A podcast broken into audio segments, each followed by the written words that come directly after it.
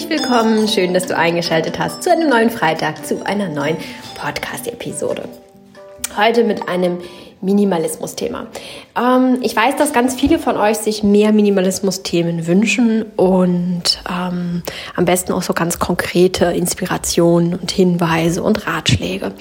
Ich tue mich da mal ein bisschen schwer mit, weil ähm, für mich ist ja ganz wichtig, dass jeder sich möglichst frei fühlt in seinem eigenen Minimalismus. Und ich möchte auf gar keinen Fall den Trend mitmachen, dass man zeigt, wie viel man hat und mit wie viel weniger man leben könnte.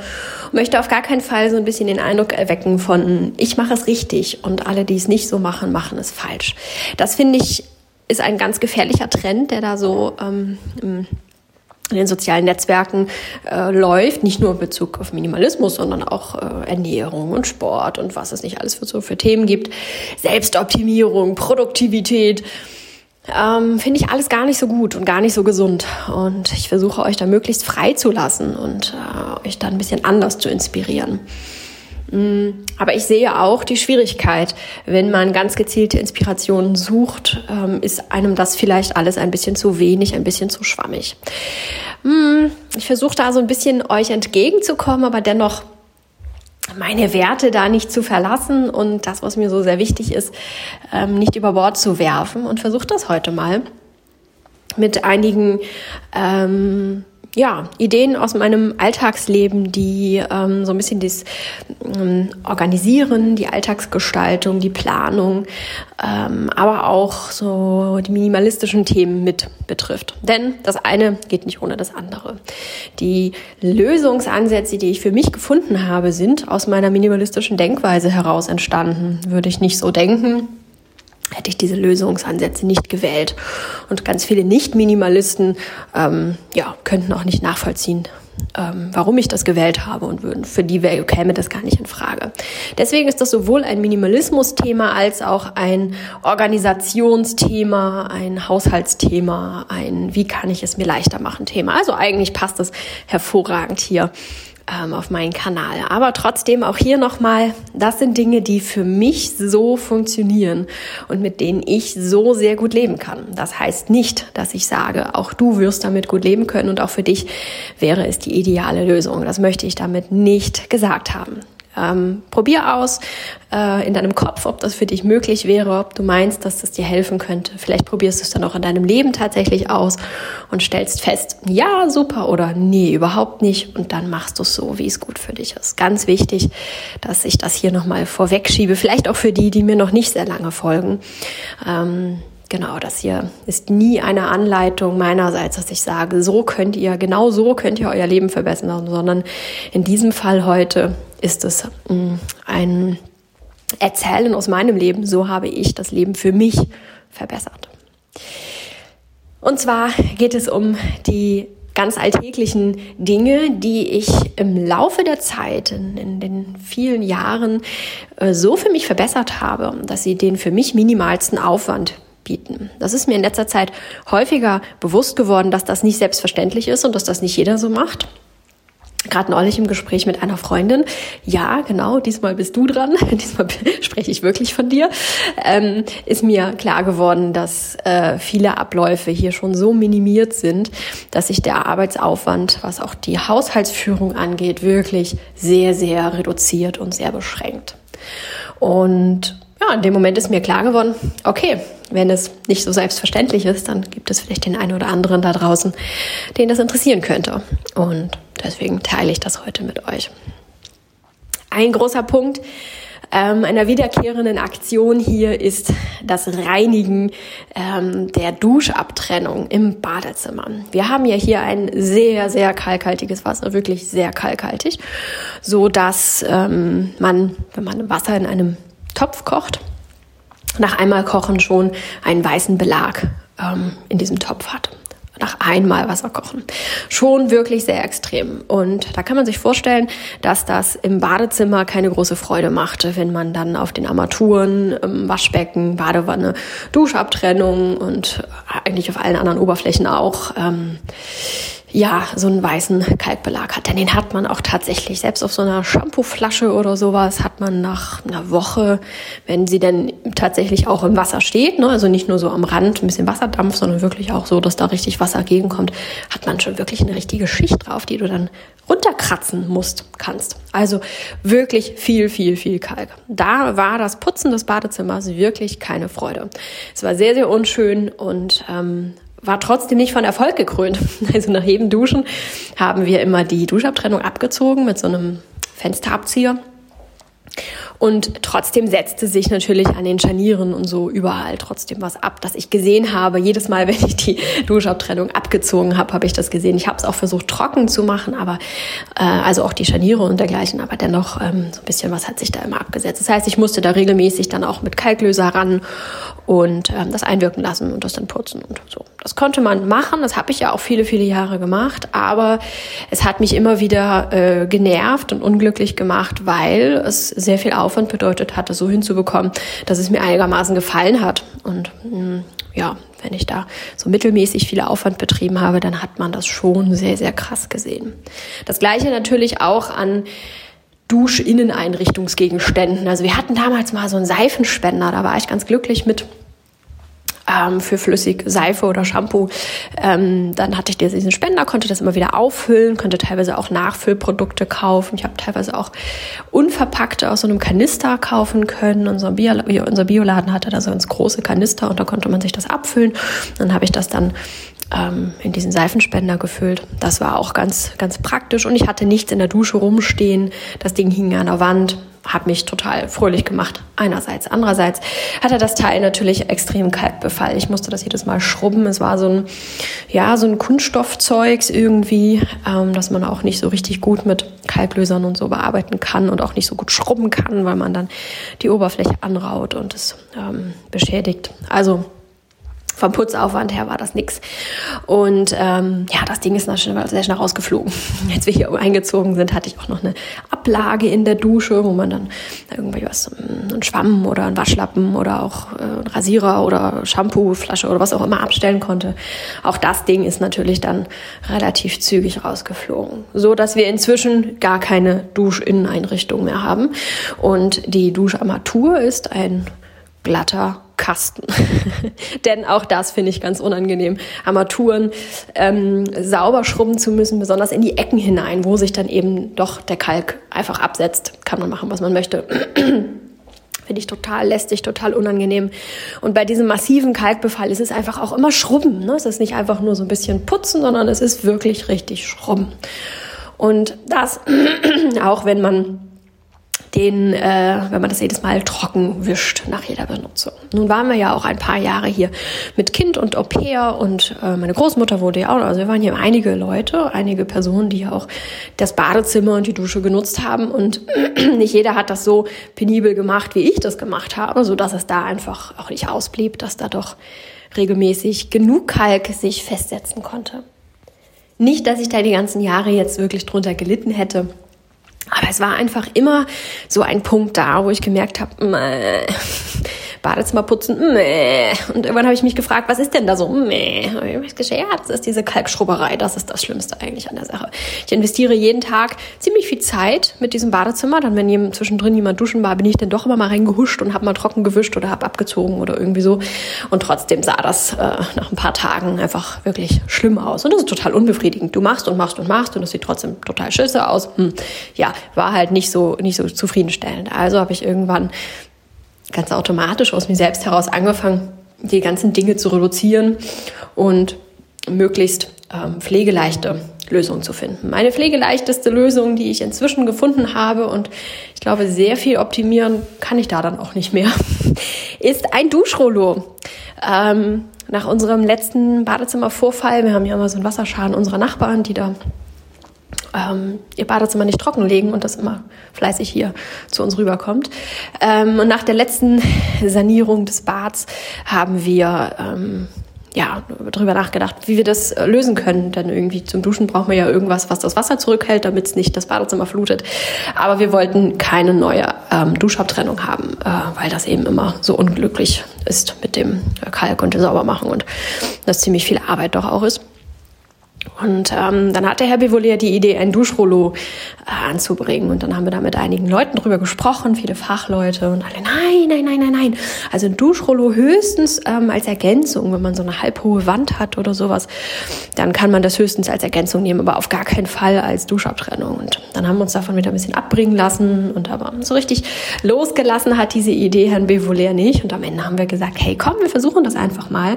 Ähm, wir probieren das die sind nicht so teuer, die Dinger. Und ähm, wenn das nichts wird, dann können wir die immer noch weggeben an jemanden, der das ähm, über die Badewanne hängen wollen würde oder so etwas. Ähm, das ist dann nicht so schlimm. Wir versuchen das mal. Und wenn das nicht funktioniert, können wir uns immer noch eine Abtrennung, also aus Glas oder sonst irgendwas holen. Ja, was soll ich sagen? Es funktioniert so super, so, so klasse. Tja, also so viel wieder die Meinung der Fachleute, die ich grundsätzlich nicht anzweifeln möchte. Äh, die werden schon ihre ähm, Erfahrungen haben, aber für mein und unser Duschverhalten, für unser Badezimmerverhalten ist das mit dem Duschrollo tatsächlich das Beste, das uns passieren konnte. Und ähm, ja, da hört man wieder heraus, dass man sich auf seine eigene äh, Vorstellung verlassen darf und sollte. Was nicht heißt, dass das immer ein guter Griff ist. Wie gesagt, wir haben früher auch viele andere Sachen mit dem Badezimmer probiert und das hat alles nicht so richtig funktioniert. Aber ähm, ja, so hätte ich mich jetzt von dieser Duschrollo-Lösung abbringen lassen, weil Fachleute sagen, das geht auf gar keinen Fall und es geht. Und das ist total toll. Dieses Duschrollo ist halt einfach so ein Stück Stoff ist es nicht, ein Stück Material, ich weiß gar nicht genau, was es ist. Und ähm, ja, das wird runtergezogen bis auf den Fußboden, ist auch ein bisschen länger, so dass es sich auf dem Fußboden noch so ein bisschen einwölbt. Und nach dem Duschen ähm, ziehen wir es noch ein kleines Stückchen hoch, so dass es nicht mehr auf dem Boden hängt und sich frei bewegen kann und abtrocknen kann. Und dann, wenn es dann trocken ist, wird es eingezogen. Das heißt, wir haben auch nichts im Badezimmer rumstehen, keine, nichts, was das Badezimmer kleiner werden lässt. Äh, die Dusche ist recht nah am Eingang im Badezimmer, so dass man immer direkt gegen diese Duschwand laufen und schauen würde. Ähm, das haben wir jetzt nicht. Es ist ein viel, viel freieres und schöneres Gefühl. Außerdem ist ähm, dieses Material, aus, des, aus dem der Dusch, dieser Duschvorhang, dieses, dieses Rollo ist, ist irgendwie so konzipiert, dass da kaum Kalk hängen bleibt. Also wenn ich darüber fasse, wir haben das jetzt schon einige Monate, kann ich da keinen Kalk groß spüren. Da wird sicherlich irgendwie was dran sein, aber ähm, nach den Monaten ähm, das hat irgendwie einen sehr guten Abperleffekt, dass man da wirklich eigentlich nicht wirklich was drauf wahrnimmt. Sehr, sehr schön, ähm, wird nur sehr selten von mir mit irgendwas eingesprüht und dann ähm, abgespült. Ähm, aber ich bin da nicht wirklich am Putzen und ich ziehe es auch nicht jedes Mal ab mit einem Abzieher. Ich mache da eigentlich gar nichts mit. Ich komme aus der Dusche raus und äh, wische nochmal über die Armatur. Die ist, wie gesagt, inzwischen so kastenförmig. Da kann man auch sehr gut rüberwischen. Keine vielen Kanten und äh, irgendwelche Rillen oder sowas. Und das war's. Und ganz, ganz, ganz gelegentlich schaue ich mir die Duschabtrelle, also hier den Dusch, das Duschrollo mal an und gucke, ob da irgendwie was ist, was man da mal wegmachen sollte. Das hat mir meinen ähm, Alltag doch deutlich entlastet. Also alleine das, was ich jeden Tag spare an Mühe, äh, ähm, ist schon riesig und das, was ich dann an meinem, bei meinen Putzaktionen wirklich spare an Mühe und Aufwand, ist nochmal deutlich riesiger zusammengenommen, ist das wahnsinnig viel, was mir da erspart bleibt. Für viele Leute absolut undenkbar. Eine schöne Duschabtrennung gehört auch irgendwie dazu und ein offenes Rollo und nein und hm, völlig in Ordnung für jeden Einzelnen, äh, finde ich völlig gut. Aber für mich ähm, als Minimalistin freue ich mich auch, wenn ich so wenig Dinge wie möglich habe, die ich nicht nur putzen muss und von Kalk befreien muss, sondern auch um die ich mich kümmern muss, die ich stehen habe, die meinen Blick trüben, die ähm, ja einfach da sind. freue ich mich sehr drüber. Ein weiterer Punkt ist ebenfalls das Badezimmer betreffend. Haben ja ganz viele so einen äh, Mülleimer im Badezimmer oder in irgendeine Aufbewahrungsmöglichkeit für Badezimmermüll. Hatten wir früher auch mal, gehört sich ja so ähm, gerade auch als wir ein paar mehr Leute hier waren. Aber für mich war das immer sehr unangenehm, ähm, wenn dieser Müll gerade auch im Sommer da dann irgendwie liegt. Finde ich immer nicht so schön. Gerade auch im Badezimmer mag ich das nicht so wirklich gerne haben. Ähm, und ich bin auch ein bisschen geruchsempfindlich und finde es auch nicht schön, wenn man nach zwei bis drei Tagen diesen geschlossenen Behälter ist es ja doch meistens, zumindest bei uns war es das damals auch, so ein Klappding ähm, dann öffnet und einem dann irgendwelche Gerüche entgegentun. Finde ich auch nicht so toll. Also ich war da immer nicht ganz so glücklich mit, musste auch immer daran denken, das Ding regelmäßig zu leeren und dann auch viel regelmäßiger, als ich es gewollt hätte. Ähm, dann war das auch immer eine Frage mit den Tüten da drinnen. Ohne Tüte ist halt gerade bei Badezimmermüll auch immer nicht so ganz toll. Und mit Tüte, wenn man das so häufig leeren muss, ist auch nicht so ganz einfach, weil es eine Wahnsinns-Tütenverschwendung ist. Und ich musste immer im Kopf behalten, ach, du musst diese Tüte leeren, sodass ich am Ende festgestellt habe, dass ich relativ regelmäßig alle zwei, drei Tage das sowieso geleert habe und mm, ja, immer wenn ich da was reingeworfen habe, mir aufgegangen ist, ach ja, die Tüte, die kannst du heute auch nochmal mit runternehmen. Also irgendwie habe ich mich ziemlich viel mit diesem Müll beschäftigt. Kann man sich vorstellen. Jedes Mal, wenn ich was benutzt habe und da reinwerfen wollte, dann, ach ja, dann nehme ich auch noch mit runter. Dann habe ich beschlossen, nee, das wollen wir nicht mehr haben. Ist rausgewandert und jetzt nehmen wir einfach unseren Badezimmermüll direkt mit in den eigentlichen Müll, wohin er dann eben auch jeweils gehört, je nachdem, was es dann ist. Ähm, und ich habe festgestellt, dass das bei mir auch sehr viel dazu beiträgt, ähm, den Müll doch auch besser trennen zu können. Denn die Hülsen vom Toilettenpapier sind häufig in dem Badezimmermüll gelandet. Werden auch nicht von mir, aber ja, von anderen Mitgliedern des Haushalts.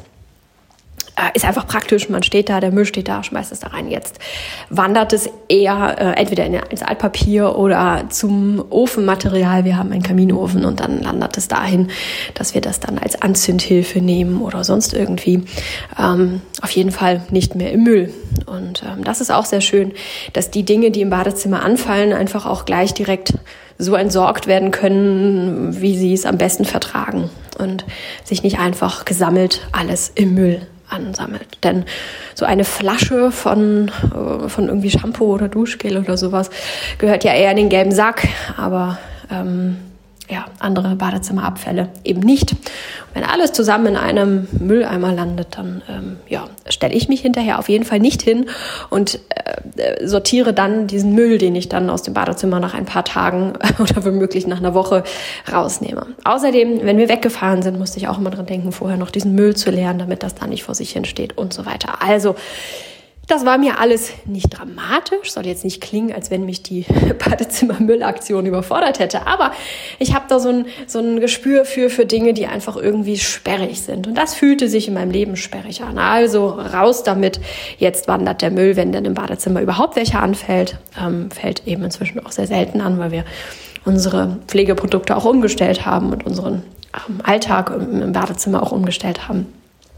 Aber ähm, ja, da fällt jetzt nicht mehr wirklich viel an, aber das, was anfällt, das nehmen wir direkt mit und ähm, entsorgen es dann direkt im jeweiligen Behältnis, wo es denn hingehört. Auch das fühlt sich für mich sehr befreiend an. Ich freue mich, dass da auch nicht immer dieses, dieser, dieser Müllbehälter rumsteht. Und auch das ist wieder etwas, das meinem minimalistischen Sinn sehr entgegenkommt. Und auch da weiß ich nicht, ob die Bereitschaft oder die Idee, einfach ohne Badezimmermüll auszukommen, aus einem minimalistischen äh, Gedanken heraus entstanden ist oder ähm, ja, was ist die, was war zuerst da, Huhn oder das Ei? Also ich weiß es nicht, ist mir auch eigentlich ziemlich egal, aber da trifft sich das wieder so ein bisschen. Ich sage, ja, das fühlt sich für mich gut und richtig an. Auch ist diese Badezimmer-Müll-Geschichte für mich schon so selbstverständlich gewesen, dass ich gar nicht mehr daran gedacht habe, dass manche Menschen Badezimmermüll haben. Aber im Gespräch mit dieser besagten Freundin neulich ist mir aufgegangen, ach ja, ja, ja, stimmt, Badezimmermüll gibt es in manchen Haushalten. Also darum äh, erwähne ich das hier nochmal. Falls du auch kein Badezimmermüll hast, es gibt Haushalte, die haben das tatsächlich. Ein weiterer Punkt, den ich euch nennen kann, ist ähm, der Wasserkocher. Denn ähm, aufgrund des Kalkproblems hier ist das äh, schon eine äh, ja nicht nur Badezimmerspezifische Problematik, sondern betrifft auch die Küche. Alle möglichen Geräte sind hier natürlich sehr viel anfälliger für Kalk, auch Waschmaschinen, Geschirrspülen und was man da sonst noch so an Geräten hat. Aber eben auch der Wasserkocher. Und ähm, früher hatten wir ähm, ähm, als wir noch woanders gewohnt haben, hatten wir auch einen Wasserkocher und ähm, Eierkocher und solche Geräte hatten wir, wobei Eierkocher haben wir schon schon sehr lange nicht mehr. Ähm, aber ja, hatten wir und war auch eigentlich immer eine ganz nette Angelegenheit. Als wir dann hier eingezogen sind, ähm, haben wir sehr schnell das Kalkproblem festgestellt, ähm, das uns vorher so nicht bewusst war. Und wir haben ähm, sehr schnell einfach den Wasserkocher nicht ersetzt. Der war dann irgendwann hinüber und wir haben dann unser Wasser einfach im Topf auf dem Herd gekocht. Wir haben ein Induktionsfeld, muss ich dazu sagen, da geht das auch extrem schnell. Ähm, und unserer Meinung nach genauso schnell, wie wenn wir ähm, in einen Wasserkocher nutzen würden. Und ich habe nicht diesen Wasserkocher rumstehen, was mir wertvolle Arbeitsfläche in der Küche schenkt und spart, sondern und ich muss ihn auch nicht regelmäßig entkalken. Hier bei mir im Umfeld haben alle dieses Kalkproblem und ähm, ganz viele davon auch ein Induktionskochfeld, meine Mutter beispielsweise auch. Aber sie ist so verwachsen in ihrem, in ihrem Denkmuster, ja, einen Wasserkocher brauchen wir trotzdem, gar nicht aus mh, hm, auch Energiespargründen. Ne? Das verstehe ich, wenn man kein Induktionsfeld hat, dann ähm, ist das im Wasserkocher, Wasserkochen doch äh, stromsparender als dann auf dem Herd oder auf der Kochplatte. Aber ähm, ja, diesen Grund gibt es bei ihr nicht, sondern für sie ist das irgendwie so, ja, aber man braucht doch einen Wasserkocher. Ja, aber ohne Wasserkocher geht das doch nicht. ist irgendwie festgefahren. Für sie gehört das irgendwie in eine Küche und das gehört doch irgendwie dazu. Ähm, ja, und sie ist regelmäßig dabei, ja, den Wasserkocher zu entkalken. Gerade heute, jetzt gerade, bevor ich den Podcast aufzeichnete, schrieb sie mir, heute ist sie mal wieder dran mit Küchengeräte entkalken, inklusive Kaffeemaschine ähm, und so weiter. Eine Kaffeemaschine haben wir in diesem Sinne so gesehen auch nicht. Wenn wir Filterkaffee trinken, was selten vorkommt, aber wenn wir Filterkaffee trinken, dann bügeln wir den mit der Hand auf. da haben wir so einen ähm, Porzellanfilter, kommt in einem ja, ganz normal das Kaffeepulver und das Wasser oben drauf. Und das ist auch so ein bisschen, kann man als meditativen äh, Moment sehr gut nehmen, denn ich finde, aufgebrühter Kaffee riecht immer so wunderbar. Und sich da vorzustellen, ein bisschen zu hören, wie der Kaffee in die Kanne ähm, plätschert und zu riechen, wie gut dieser äh, Kaffee riecht, dieses frisch aufgegossene. Und ähm, ja, zu sehen, wie das Wasser im Filter absinkt. Ich finde, das hat etwas sehr Meditatives, das man sehr gut dafür nehmen kann. Ein, eine kleine Wohlfühlmeditation, ähm, wo es mir sehr leicht fällt, mich darauf zu konzentrieren, weil es Wohlgefühle auslöst. Es gibt auch Meditationsarten, die fallen mir nicht ganz so leicht, weil sie nicht so viel Wohlgefühl auslösen. Aber so spare ich mir ähm, auch das ähm, Entkalken der Kaffeemaschine, die wir einfach nicht haben. Und natürlich auch des Wasserkochers. Den Topf muss ich natürlich auch entkalken. Wie schon gesagt, einmal Wasser kochen, weiße Schicht drauf, aber da, da kommt einfach ein bisschen Zitrone rein. Das lasse ich dann da ein Momentchen stehen, schwenke ich so ein bisschen hin und her, dass überall ein bisschen Zitrone hingekommen ist. Dann lasse ich das ein Momentchen stehen. Und dieses Momentchen ist bei mir ganz variabel, je nachdem, wie es gerade in meinen Tagesablauf passt. Teilweise sind das ein paar Minuten, ähm, manchmal ist es auch irgendwie eine Stunde oder noch länger, je nachdem, wie es gerade so ist. Und bei der nächsten Gelegenheit nehme ich dann einfach meinen, äh, meinen Abwaschlappen und wische das einmal aus, nehme warmes Wasser, spüle den Topf ganz normal ab und dann ist er wieder einsatzfähig. Das kostet mich nichts. Also es kostet mich genauso viel Arbeit und Zeit, wie den Topf einfach ganz normal abzuwaschen, was ich ja auch gelegentlich mache. Und ähm, ist nichts im Vergleich zum Entkalken des Wasserkochers. Auch das fühlt sich für mich ganz selbstverständlich und ganz natürlich an. Ähm, ich vermisse manchmal so ein bisschen einen hübschen Wasserkocher. Wir hatten früher mal so einen schönen Flötenkessel, den ich einfach sehr gerne mochte, so ein retro-nostalgisches Ding. Das vermisse ich manchmal so ein bisschen, dieses, ähm, ja, dieses äh, so ein nettes Ding da haben, das mir Freude bereitet, wenn ich es sehe, wenn es Wasser kocht und dann ein Geräusch von sich gibt. Ach, das finde ich irgendwie schön. Das strahlt für mich Gemütlichkeit aus. Insofern vermisse ich hin und wieder mal einen Wasserkocher Wasserkocher, aber dann eher so ein Kesselding, das ich ja theoretisch auch auf meinen Induktionsherd stellen könnte. Aber ansonsten vermisse ich keinen Wasserkocher, sondern fühle mich eigentlich sehr befreit, den nicht haben zu müssen, ihn nicht rumstehen haben zu müssen. Denn es gibt zwar heutzutage einige nette, hübsche Wasserkocher, aber im Regelfall finde ich, haben die keine sehr schöne Raumenergie und freue mich darüber, sowas nicht zu haben. Ja, ich denke, nun habe ich erstmal einige Beispiele genannt, Es gibt da sicherlich noch sehr viel mehr. Ähm, vieles ist für mich eben so selbstverständlich, dass ich gar nicht dahinter komme, dass es nicht für jeden so selbstverständlich ist. Aber im Gespräch mit anderen Menschen geht mir immer mal wieder auf, ha, okay, so selbstverständlich ist es nicht. Und wenn ihr mögt, teile ich das gerne wieder mit euch nächstes Mal, eine neue Portion.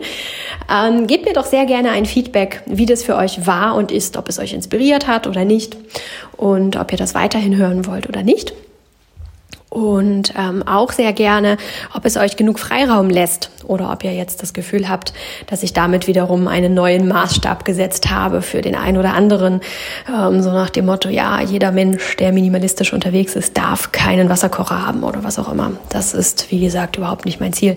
Für mich und meinen Teiltag und meinen ähm, Ablauf hier funktioniert das so wunderbar. Aber es kann sehr gut sein, dass für dich ganz andere Dinge ganz wunderbar funktionieren. Auch deswegen wieder, wie immer, schreibt mir uns und uns davon. Also lasst uns gerne wie immer so eine Community bilden und uns gegenseitig inspirieren und Ideen mit auf den Weg geben, wie man den Alltag ein bisschen leichter gestalten kann und besser organisieren kann. In diesem Zusammenhang auch nochmal mein Aufruf an euch. Schickt mir sehr gern eure Themenwünsche. Je konkreter und genauer, desto besser kann ich sie auch genauso umsetzen, wie sie, ihr sie euch wünscht. Und ähm, Genau, würde mich sehr freuen, wenn ihr nächste Woche wieder einschaltet zu einer neuen Podcast-Episode. Also macht es gut, bis dahin. Ciao.